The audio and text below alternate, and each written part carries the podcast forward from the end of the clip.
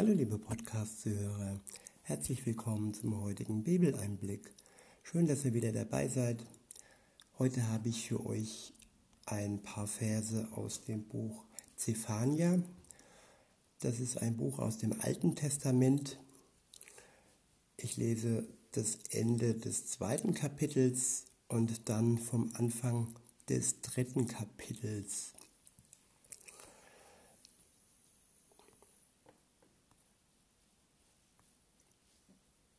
So, und die Verse, Vers 8, ich, Vers, äh, ich beginne ab Vers 8, wie gesagt, Kapitel 2, Zephania, Vers 8 und ich benutze wieder die Übersetzung Das Buch von Roland Werner. Im Vorfeld möchte ich noch sagen, dass, dass Gott ein Gott ist, der sich wirklich eine Beziehung zu uns wünscht. Und er hat große Sehnsucht und er sehnt sich wirklich nach jedem Menschen. Und ja, dafür sind wir eigentlich hier auf der Welt, um mit ihm in Beziehung zu leben. Und wenn das passiert, dann ist es praktisch der Optimalfall. Und wenn Menschen sich gegen ihn entscheiden, dann ist das für Gott nicht, äh, dann ist ihm das nicht gleichgültig. Und ja, er hat in der ganzen Geschichte von Anfang an versucht, Kontakt aufzunehmen mit seinem Volk.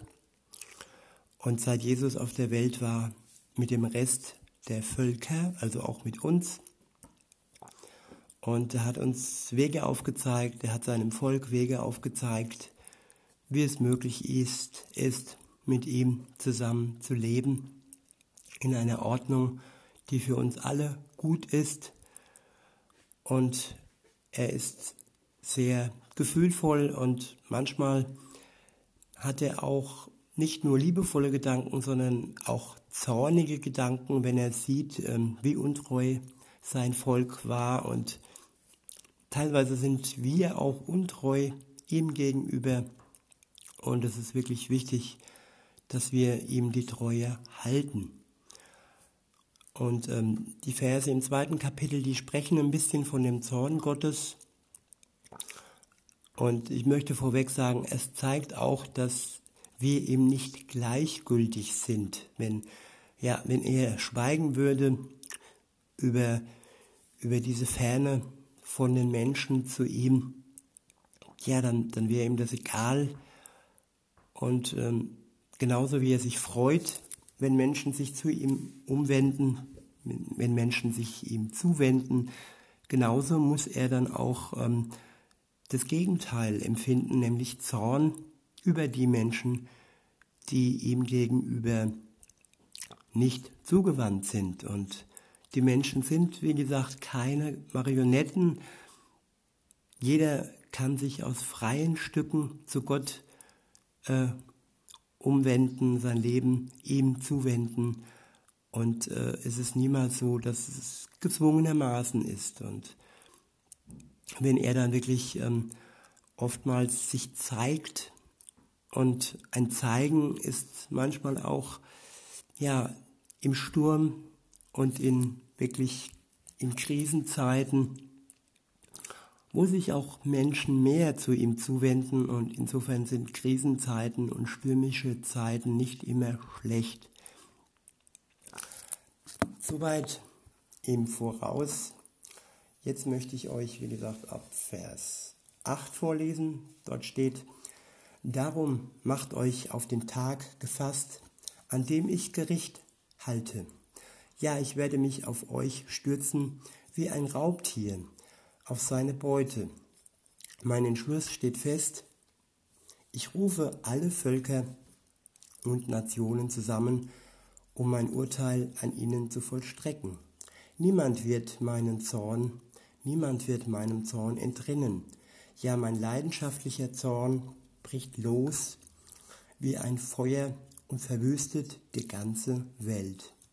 Darauf gebe ich, der Herr, mein Wort.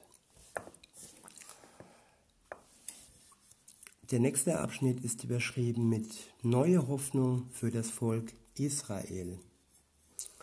Ab Vers 9 heißt es, dann aber werde ich dafür sorgen, dass alle Völker zu mir umkehren. Sie werden nie mehr die Namen ihrer Götzen in den Mund nehmen, sondern von nun an zu mir, dem Herrn, beten und mir ein, einmütig dienen. Sogar noch aus dem, dem fernen Äthiopien werden sie mein zerstreutes Volk wie eine Opfergabe herbeibringen. Ja, das ist eine Tatsache. Aus Äthiopien kommen sehr viele Menschen nach Israel. Es gibt in Äthiopien auch Juden und insofern erfüllt sich heute und hier und jetzt auch dieses Buch, das wirklich sogar aus Äthiopien ähm, sein Volk herbeikommt. Weiter geht es in Vers 11. An jenem Tag braucht ihr Israeliten euch nicht mehr dafür zu schämen, dass ihr mir die Treue gebrochen und so viel Unheil angerichtet habt. Ich wiederhole, an jenem Tag braucht ihr Israeliten euch nicht mehr dafür zu schämen, dass ihr mir die Treue gebrochen und so viel Unheil angerichtet habt. Denn ich werde die selbstgerechten Prahler aus eurer Mitte beseitigen. Auf meinem heiligen Berg wird es niemanden mehr geben, der überheblich ist. Dann leben in Israel nur noch bescheidene und demütige Menschen, die ihr ganzes Vertrauen auf mich, den Herrn, setzen. Sie, die von meinem Volk übrig geblieben sind, hüten sich vor neuem Unrecht. Keine Lüge und kein betrügerisches Wort werden aus ihrem Mund kommen. Es geht ihnen so gut wie eine Schafherde auf saftiger Weide. Nie mehr versetzt ein Feind sie in Angst und Schrecken. Welch wunderbare Vorausschau, welch wunderbare Verheißung. Denn im Moment ist es so, dass da viele Feinde sind, die die Israeliten in Angst und Schrecken versetzen. Israel ähm, der Iran ist äh, gewillt, die Atombombe zu bauen und sie auf das Land zu werfen. Terroristen äh, schmeißen fast tagtäglich Bomben auf Israel. Und gerade heute und jetzt ist viel Angst und Schrecken auf Israel. Und da ist es doch schön, wenn hier diese Verheißung zu, zu dem Volk Gottes gesprochen wird wenn da steht, es geht ihnen so gut wie eine Schafherde auf saftigem Weide, auf saftiger Weide. Nie mehr versetzt ein Feind sie in Angst und Schrecken. Weiter heißt es in Vers 14, Freut euch, ihr Israeliten, jubelt laut, ihr Menschen auf dem Berg Zion, singt und jauchzt aus vollem Herzen, ihr Einwohner von Jerusalem. Der Herr hat das Urteil gegen euch aufgehoben. Eure Feinde hat er hinweggefegt. Nun lebt er selbst als König Israels mitten unter euch. Kein Unglück wird euch mehr treffen. Wie wunderbar ist es, wenn der Herr das Urteil aufhebt, wenn man wirklich in Anspruch nimmt, dass Jesus der Herr für einen gestorben ist und so das Urteil aufgehoben wurde. Und am Ende der Zeit wird er als König mitten unter uns wohnen. Kein Unglück wird uns mehr treffen. Das ist eine wunderbare Verheißung und darauf können wir uns einfach nur freuen und all die Christen, die in dieses Volk hineingenommen sind durch Jesus, durch den Sohn Gottes, durch den jüdischen Mensch, dass wir wirklich mit einbezogen sind in dieses Volk, ist ein wunderbares Geschenk. Ab Vers 16 heißt es, an jenem Tag wird man der Stadt auf dem Berg Zion zurufen. Habt keine Angst, ihr Einwohner von Jerusalem, lasst die Hände nicht mutlos sinken.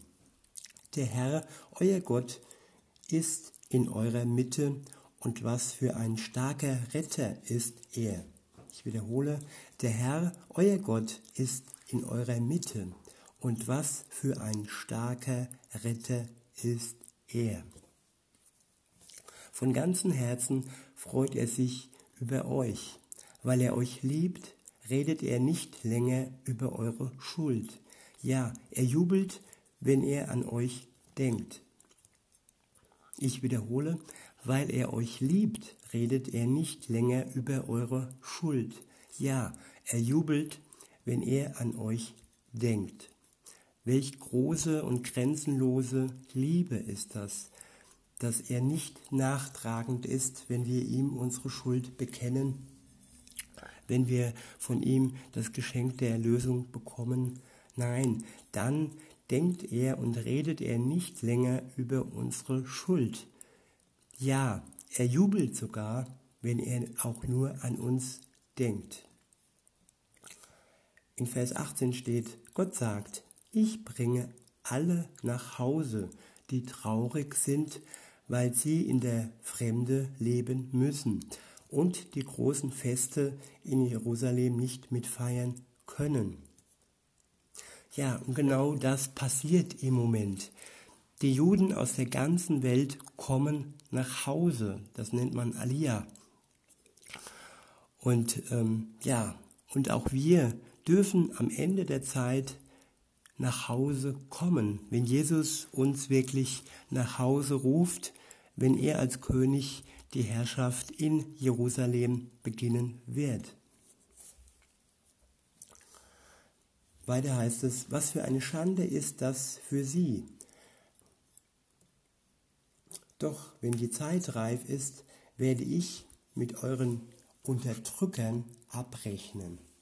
Ich rette dich, mein vertriebenes Volk, und bringe selbst die Schwächsten noch heim. In den Ländern, in denen ihr jetzt noch gedemütigt werdet, wird man euch dann achten und ehren.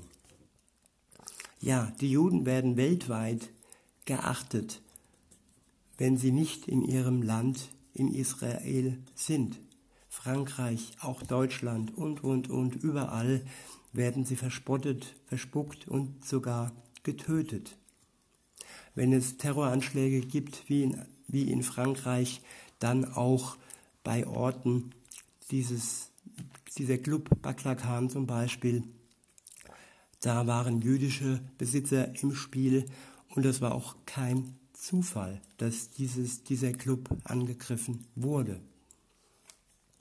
Weiter heißt es in Vers 20, ja, in jener Zeit werde ich euch sammeln und in euer Land zurückbringen. Ich werde eure, euer Schicksal zum Guten und ich wende euer Schicksal zum Guten und verschaffe euch hohes Ansehen bei allen Völkern der Erde. Im Moment, Im Moment ist es so, dass das Ansehen von Israel ein schlechtes Ansehen ist. Israel wird als Besatzertum dargestellt und es wird gespottet über dieses Land und man differenziert in Gänsefüßchen immer, indem man sagt, ja, es geht ja nur um den Staat Israel, aber dieser Staat ist in Jerusalem, ist im Herzen der Welt und dieser Staat ist ein jüdischer Staat. Insofern kann man das nicht trennen.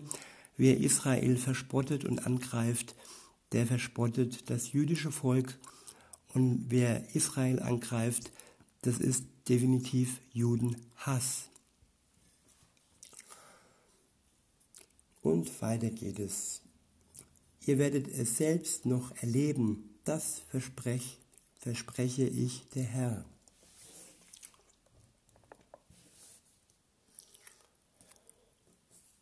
Jo, das war auch schon das Kapitel. Und ähm, ja, rückblickend ist da wirklich eine ganz große Verheißung für das Volk Gottes ausgesprochen worden und auch für alle, die an Jesus glauben, für alle Christen, die in dieses Volk ähm, hingeführt werden. Und ja, wir sind Brüder im Herrn und wir gehören zusammen. Und dementsprechend äh, trifft das, was auf Israel zutrifft, auch auf uns zu. Wenn Israel verspottet wird, dann wird auch jeder Christ verspottet. Und ich hoffe, dass diese Einsicht noch vielen zu eigen wird und ähm, dass das Herz sich öffnet für Israel, für das Volk Gottes, für jeden einzelnen Juden. Und ja, ihnen wird der Vorhang vom, von den Augen weggenommen, wenn Jesus wiederkommt. Und sie werden ihren Messias erkennen, wenn er wiederkommt. Und mit diesem positiven Ausblick ähm, ja, möchte ich heute schließen, den täglichen Bibeleinblick und sage einen schönen Tag euch noch. Bis denne.